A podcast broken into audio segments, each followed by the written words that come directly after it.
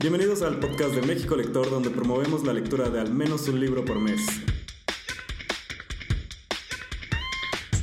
Y recuerden, lo importante es leer.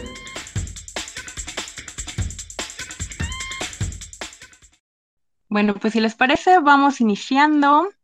Este, una vez más, les doy las gracias por unirse este, a este space. Y em, Hoy estaremos hablando del el libro de ensayos que se publicó como parte de Libros Before Tipos.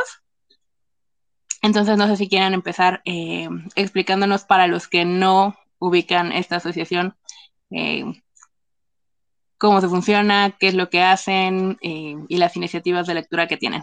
Si quieres, yo me encargo, este, Lili, de esta pregunta. Eh, hola a todos, hola a todas, este, muy buenas noches. Eh, gracias hoy por, eh, por estar aquí, ¿verdad? En este space, escuchando un poco del, del proyecto que con tanto cariño y con tanto, con tanto amor construimos las chicas de libros bifortipos y pues sobre todo a México Lector, ¿no? Por habernos, por habernos invitado al space. de entrada, o sea, ¿qué es o quiénes somos o por qué existe un proyecto como Libros Bifortipos?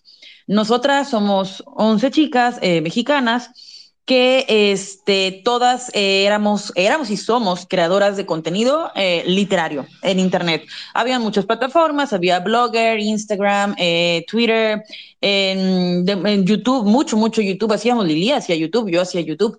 Em, y empezamos a notar un sesgo o una contaminación bastante sexista alrededor de la literatura y del trabajo intelectual de nuestras mujeres, de las mujeres, perdón, de las escritoras. Entonces, eh, y bueno, y de nuestro propio contenido. Entonces, este, pues a manera de rebeldía, eh, nace eh, un chat y de ese chat eventualmente nace una colectiva, ¿no? Que se convierte en libros bifortipos. Y este, bueno, pues como su nombre lo dice, pues es un juego de palabras, ¿no? La idea de que en lugar de Bros Before Hoes, pues era como pues los libros antes que los chicos, ¿no? Y desde ahí pues desarrollamos nuestro, nuestra misión y nuestro, nuestro piso político, que pues es reivindicar, popularizar y traer a la luz eh, popular el eh, trabajo intelectual de las mujeres y de las autoras. Ya tenemos muchos, muchos años este, trabajando en, la, en esa misión. Fuimos pioneras, este, la verdad, en la, en la causa. Y pues ya ha rendido muchos, muchos frutos, ¿no? No solamente este libro, no solamente esta publicación, organizamos nuestro maratón Guadalupe Reinas también, que siempre tiene mucho alcance. Eh, y bueno, una vez al mes, o sea, bueno, todos los años definimos un eje temático, tenemos un tema y hacemos 10 lecturas alrededor de ese tema y se discuten en un en vivo, en donde además eh, el en vivo es en YouTube, pero además están haciendo lecturas alternas en voz alta en eh, Telegram, en el grupo de Leemos Juntas, en la comunidad de Leemos Juntas, en donde encarecidamente les invitamos a participar y a, y a estar. Y pues básicamente es eso, o sea, del proyecto surge lo que comenzó como algo muy casual, eventualmente, y Lili no me va a dejar mentir, se convirtió en un proyecto muy sólido, pero que tiene mucho, que está construido sobre un amor, o sea, un amor muy profundo por la literatura, por la literatura escrita por mujeres y por todas y cada una de nosotras, ¿no? Y por las experiencias lectoras también que hay este, alrededor de la, de la colectividad. Y pues básicamente son libros bifortipos. No sé si tú quieras comentar algo más, Lili. Lo explicaste perfectamente a ti. Perfecto. Y justamente eso iba a comentar porque yo que ya leí su libro, la verdad es que terminó gustándome muchísimo, porque siempre es bonito leer a otras personas hablando de las cosas que les apasionan. Y se nota que a cada una de las ensayistas le apasiona la lectura y que su manera muy particular de disfrutarla. También fue como me terminó gustando mucho porque eh, hay ensayos que te intrigan, hay otros que es como de, como no había conocido a esta autora antes, eh, tiene que estar ya en mi lista de libros por leer. Y otros que son como, como hablar como una amiga y decir así como de un, ah, ella, lo que ella recomiende seguramente me va a gustar. Entonces, este, si quieren hablar un poquito más de cómo se dio el libro, la publicación y cómo se decidieron a escoger a sus musas autoras, porque también es muy complicado, ¿no? Que te pregunten por tus favoritas o los autores que te determinaron y que escojas a uno. Sí, justamente eh, también lo platicábamos el lunes que tuvimos nuestra presentación, nuestra primera presentación oficial, que hacer toda esta selección de autoras sí fue, eh, pues, digamos que complicado y no a la vez, porque como bien dices, nos gustan muchas autoras y seleccionar como a la favorita o las dos o tres favoritas, pues sí es como, como un reto, pero creo que nos basamos más en aquellas autoras que nos marcaron de alguna manera, eh, sin necesidad de conocer su obra completa de principio a fin, eh, sabernos su biografía también de principio a fin, sino aquellas autoras con las que tuvimos un acercamiento como muy profundo, ¿no? Entonces, hacer la, selección de, estas autoras, pues fue un proceso, eh, fue un proceso bastante lindo, donde nos unimos nosotras como, como amigas y como partes de la asociación para ver, para plantearnos primero qué es lo que queríamos hacer, qué es lo que queríamos transmitir en el libro, no solamente hacer como un tipo de, eh, de biografía de, las autoras, ¿no? O nada más decir, esta autora tal nació en tal lugar y escribió tales libros, sino compartirles realmente a las lectoras y a los lectores por qué es que escogimos esas autoras qué es lo que nos dejaron y justo como, como mencionabas ahorita, ¿no? Hay algunos ensayos, bueno, para mí particularmente creo que todos los ensayos tienen el toque de cada una de nosotras. Yo que pues conozco a mis amigas y que sé cómo son y sé qué, les apasiona, en cada uno de los ensayos encuentro su esencia completamente. Cada una tenemos pues nuestra voz narrativa, pero eh, justamente es como muy particular hay poesía, hay ciencia ficción, hay este, ¿qué más? Tenemos, hay este, autoras que escriben novelas, hay terror, eh, suspenso. Exactamente, hay, hay de todo para todos los gustos.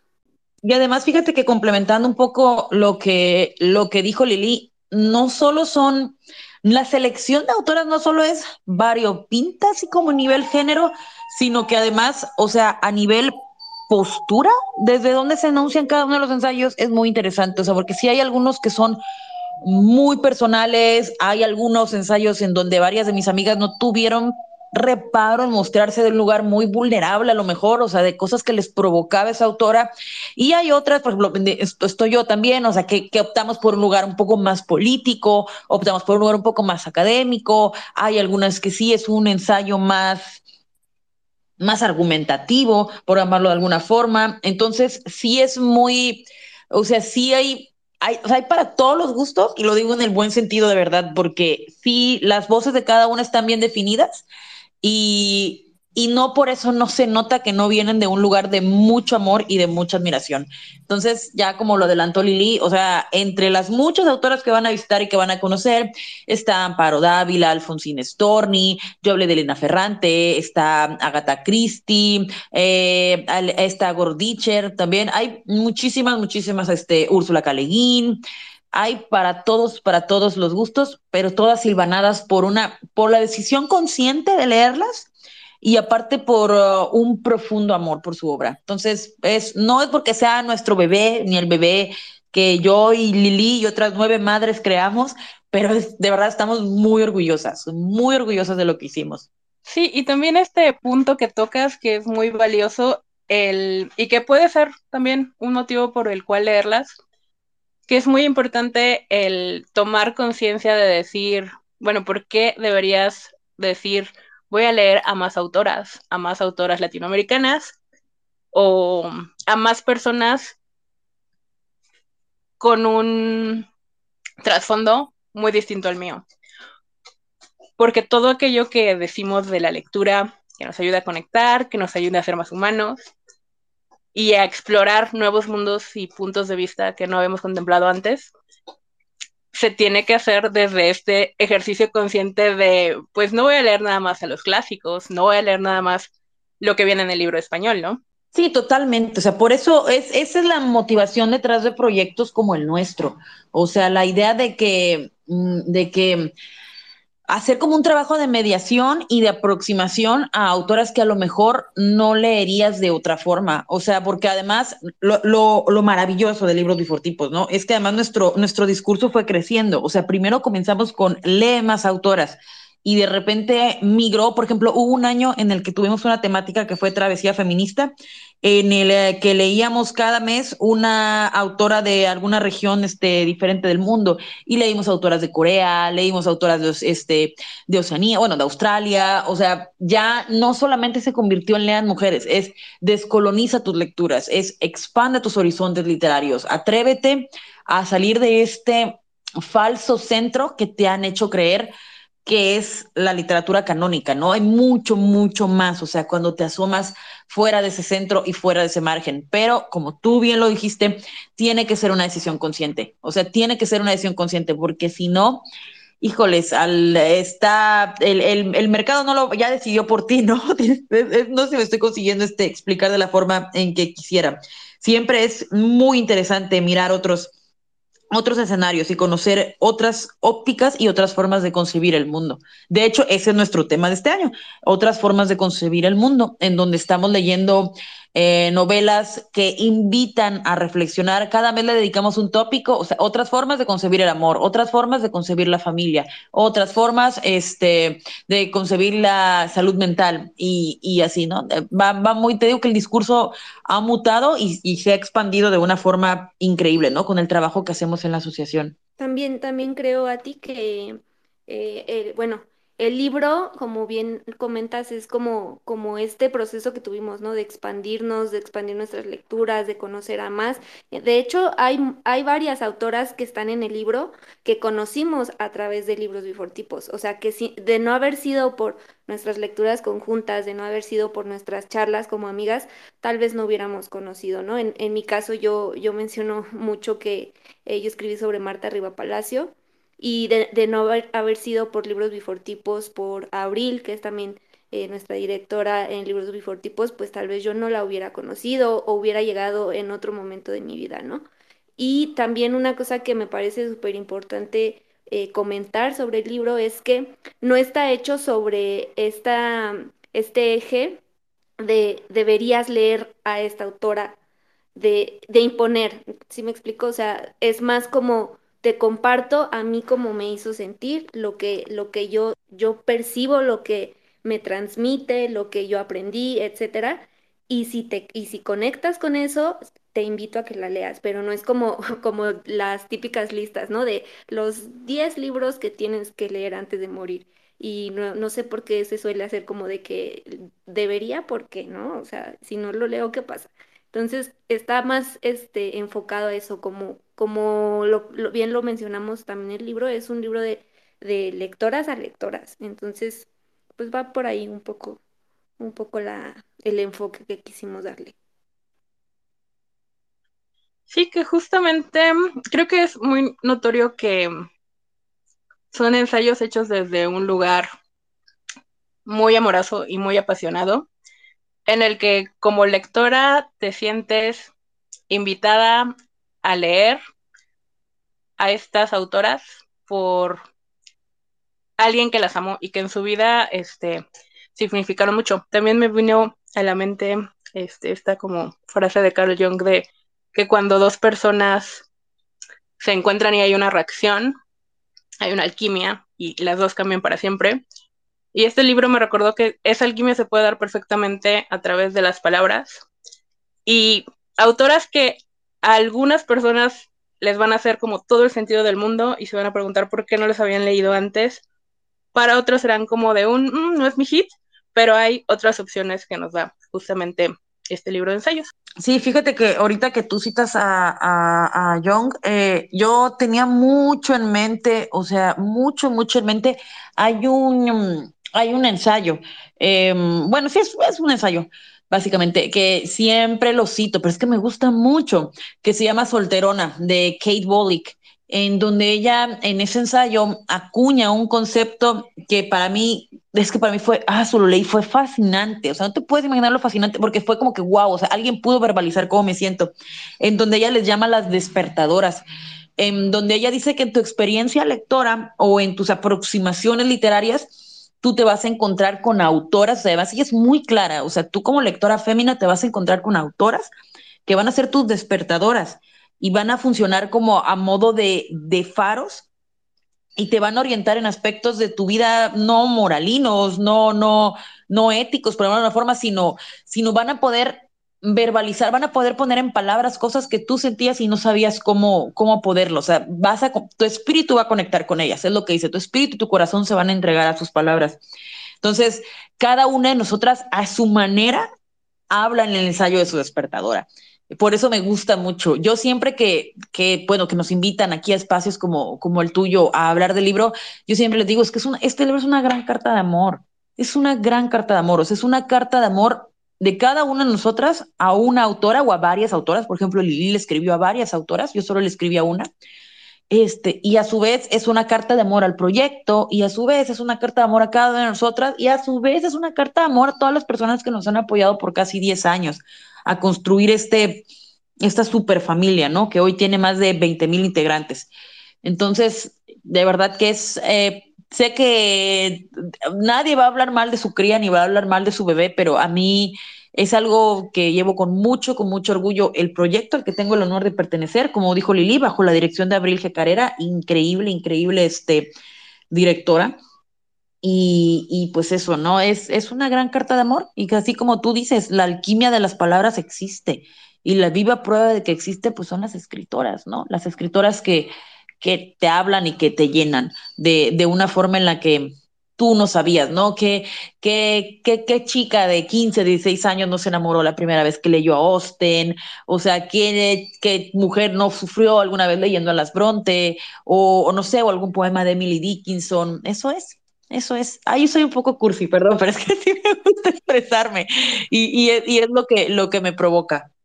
Además, también este, creo que coincidimos todas en que escribimos esto también desde pensándolo como un espacio seguro, sabiendo que nuestras lectoras eh, lo iban a tomar como, como algo, algo bonito, algo bueno, algo seguro, algo empático. Entonces, por eso creo que también nos permitimos tanto eh, ser vulnerables, aunque son ensayos, o sea, si bien son ensayos y, y, los ensayos tienen, digamos que alguna estructura, pudimos tener la oportunidad y nuestra editora Soraya Bello nos, nos permitió y nos orientó también poder salirnos como un poquito de esta norma de lo que se supone que es un ensayo y eh, poder mostrar un poquito más, ¿no? Entonces, creo que se refleja mucho en, en muchos ensayos como nuestra vulnerabilidad, por ejemplo, en, el caso de mi ensayo con Alfonsina Storni, pues es pues mi carta hacia ella, también como, como mencionaba a ti, ¿no? O sea,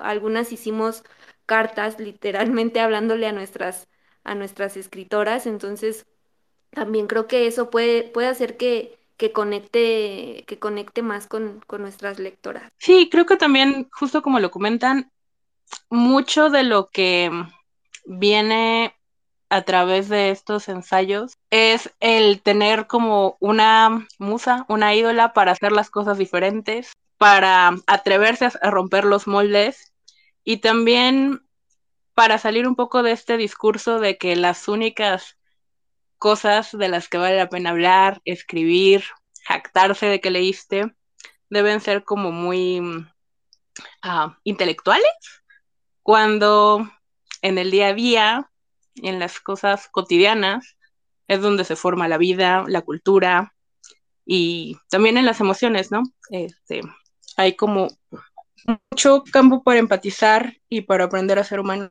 y eso es algo que ciertos nichos de lectura nos han dicho que pues valen menos. Lo que sí les puedo decir es que al menos en libros bifortipos como tal en la asociación siempre va a haber como un espacio para para todos los gustos, ¿no? O sea, nosotras tratamos de, diversificar también mucho las lecturas, pero pues no podemos dejar de lado que también nos gustan las historias de amor, nos gusta la poesía, nos gusta el romance, nos gustan los clásicos, o sea, lo que, todo lo que se supone que deberíamos de leer, pero también esas nuevas cosas que hemos encontrado, ¿no? A ti ha leído un montón de libros que a veces nos comenta y, nos, nos comparte como su experiencia, sus aprendizajes y la verdad me vuela la cabeza también todo lo que lee a ti.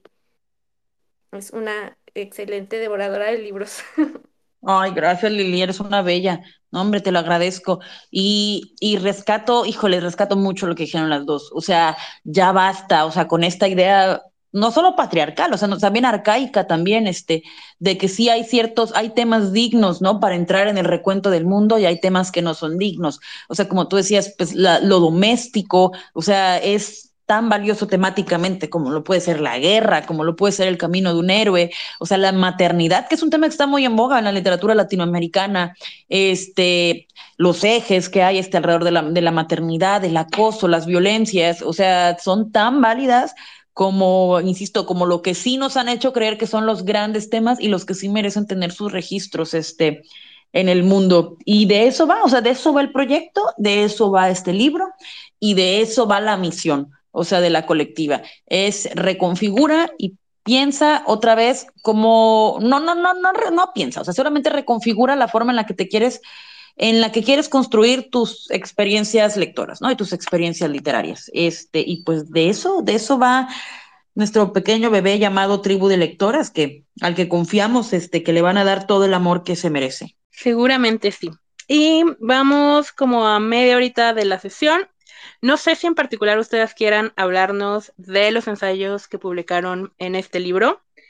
Este, que Lili tiene ahí un par y a ti el de Elena Ferrante. Si quieres, los son varios, ándale. Como, como ya comenté, eh, yo escribí sobre Alfonsina Storni, que es una poeta em, argentina que ya no está con nosotros, es de de 1920, por ahí así, por, esas, por esas épocas. Y em, yo a ella, de hecho lo comenté ahora retomando otra vez el tema de nuestra presentación del día lunes, había, había varias personas adultas que, de hecho yo hice, la, hice el comentario, estoy segura que muchos de aquí conocen a Alfonsina, pero conocen a Alfonsina por la canción de Mercedes Sosa, no por la, por la poeta. Y, varias de esas personas, si no es que todas, asintieron, ¿no? Porque se volvió muy popular y de hecho así fue como yo conocí a, la autora por esta canción, eh, que yo escuchaba desde que era muy, muy pequeña. Ya hasta pasados los años, no sé, yo creo que estaba por entrar a la universidad, fue cuando me acerqué a su poesía y como lo comento ahí en una parte del ensayo, yo empecé a leer su poesía, digamos, de manera eh, en reversa. Y de hecho así está escrito también mi ensayo como, como en reversa. Empecé leyendo como lo último de, de, lo último que escribió, que fue la parte más trágica de su vida y de su sentir. Y, y finalmente eh, me llevó como todo el camino a empezar a conocer el proceso de Alfonsina, lo que escribía antes, que era algo completamente diferente eh, en cuanto a las emociones que proyectaba ya al final de, de, sus días, ¿no? Y por el otro lado, eh, Marta Riva Palacio, afortunadamente es una autora viva, todavía la tenemos con nosotros, es una autora de literatura infantil y juvenil, que como ya mencioné, pues conocí a través de nuestra directora, que ella pues es una eh, excelente lectora y mediadora y difusora de este de la, de la LIG. Entonces, eh, con, el, en con el, bueno, en el caso de Marta, de este ensayo que hice, tuve la oportunidad de poder platicar con ella. Yo ya tiene varios años que conozco a Marta, nos conocemos en persona, este, hemos platicado ya, ya mucho, conoce perfectamente el proyecto y cuando, cuando platicamos, más que una entrevista, fue como una charla de amigas, nos tomamos nuestro, nuestro cafecito, este, y pude preguntarle cosas como más personales, no tanto así de, de su, o sea, sí, de su experiencia eh, como escritora y etcétera, pero también de cosas que le gustan, el tipo de música que le gusta, qué hace en su tiempo libre, etcétera.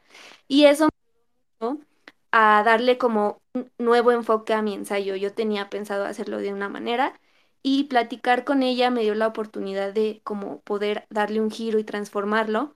Entonces en mi ensayo yo la convierto en una, en una, en una heroína eh, de ciencia ficción.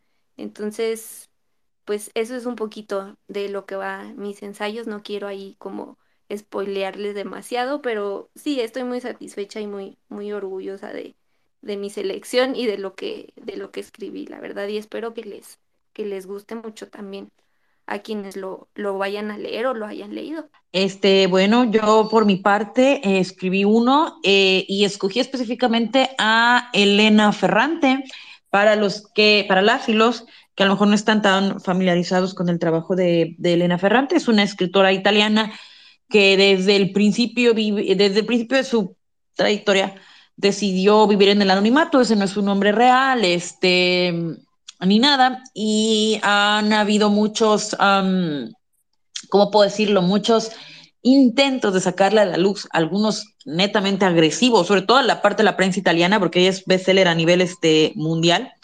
Y, y, siempre, o sea, digo, me encanta su trabajo literario, me fascina la tetralogía de las dos amigas. Por favor, los invito, las invito a que la lean. O sea, la lean es es increíble, o sea, es, eh, ya resumidito porque ya me estoy, este, siempre me termino yendo por otro lado, pero es la historia de dos amigas, Lina y Lenú, este, la seguimos desde la infancia hasta, hasta que son ya señoras, este, mayores y hablan de cómo es crecer en una Italia posguerra, ¿no? Y además crecer en una Italia posguerra en el sur de Italia, en Nápoles específicamente, en un barrio violento.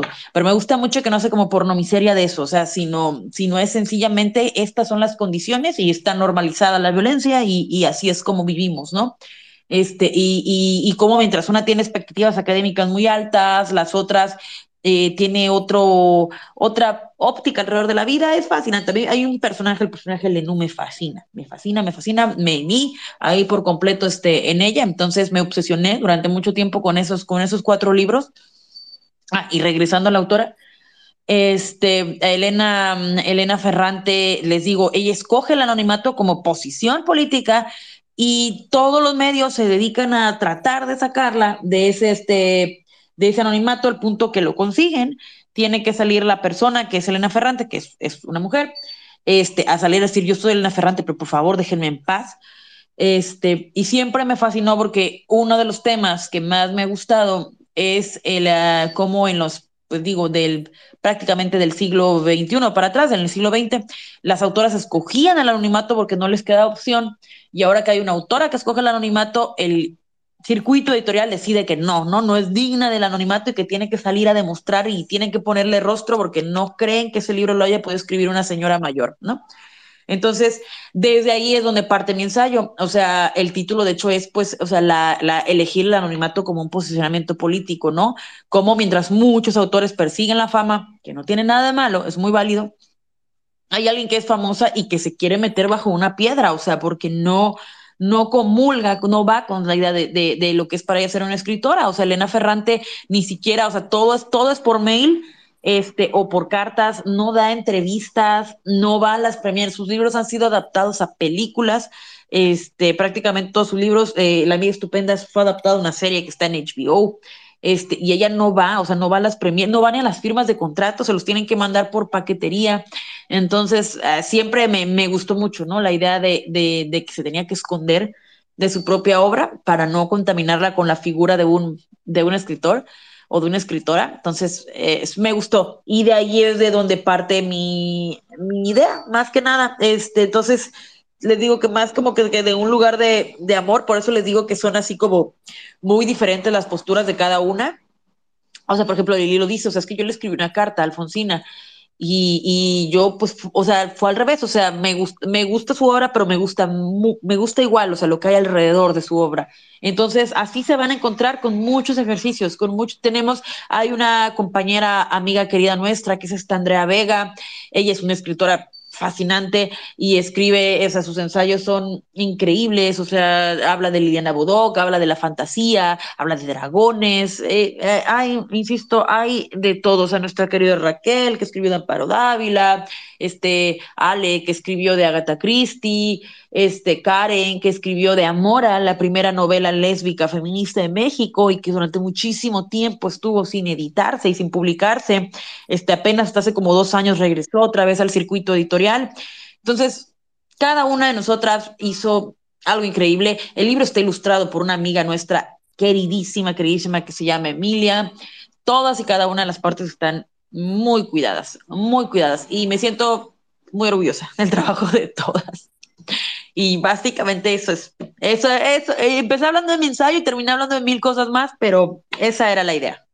Nada más no vayas a llorar a ti porque nos vas a contagiar a todos. No, es que aunque llorara serían lágrimas de felicidad porque sí, o sea, no, no sé, o sea, es que fue algo, fue algo, no se puede, de verdad que llegó un punto, a lo mejor ya estoy pecando un poco de bocona, en donde el proyecto se paraba, regresaba, se activaba, este, y llegó un punto donde yo dije, ya me voy a hacer ilusiones con esto, ¿por qué no?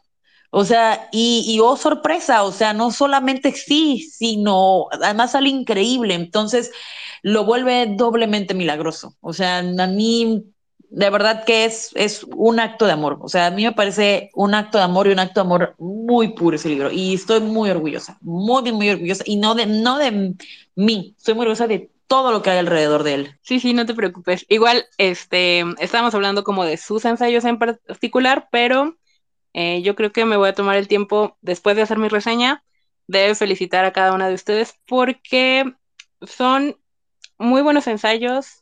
Algunos son como de un, esta chica y yo deberíamos ser mejores amigas por siempre y fangirlear sobre este, Úrsula Le Guin.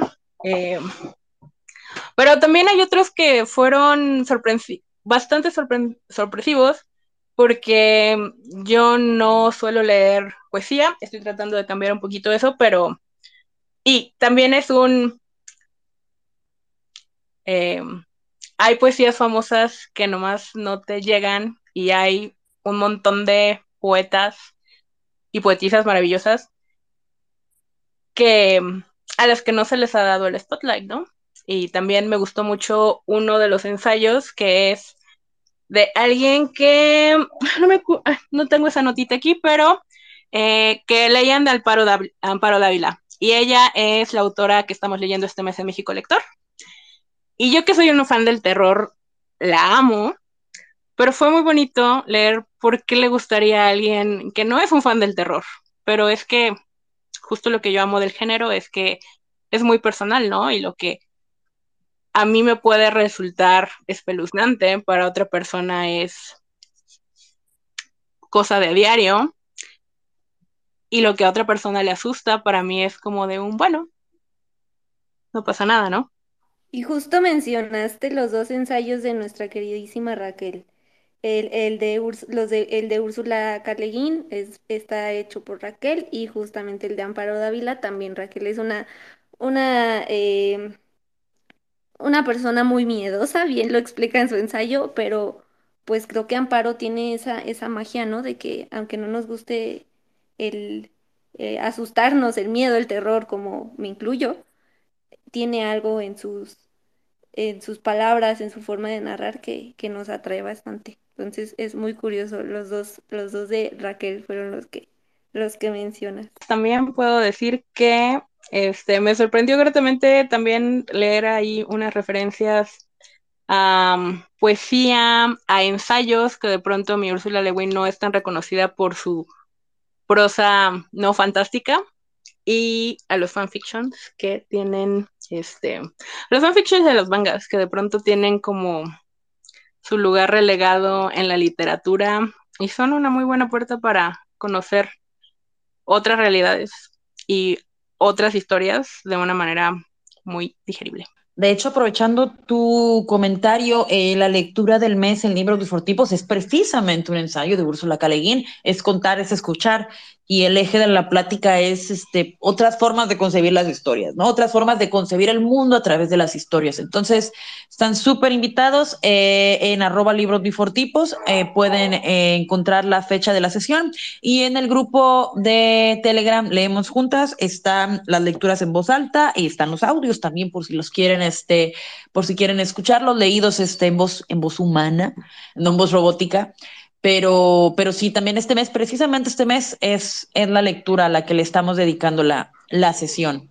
Eso está perfecto, yo creo que me voy a unir, porque soy muy fan de Ursula Le Guin. De hecho, eh, hago la broma no tan en broma de que si alguien no ha leído los que se alejan de Homelas, es como de un te lo puedo conseguir ahorita el PDF, dime dónde te lo mando, te lo imprimo.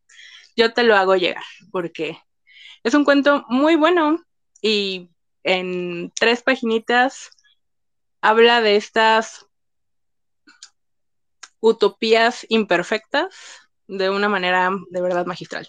Y pues también es muy bonito leer que entre todas sus autoras, así como entre ustedes, estuvo esta red de apoyo, de cariño y de amistad, en el que van tejiendo este, sus mundos, aunque muchas veces no tienen nada que ver los unos con los otros, como que el tener este, estos referentes de que sí puedes ser científica, maestra, mamá y eh, hasta guerrillera revolucionaria y escribir poesía, canciones, ensayos y demás, es bastante bonito y bastante respetable del libro.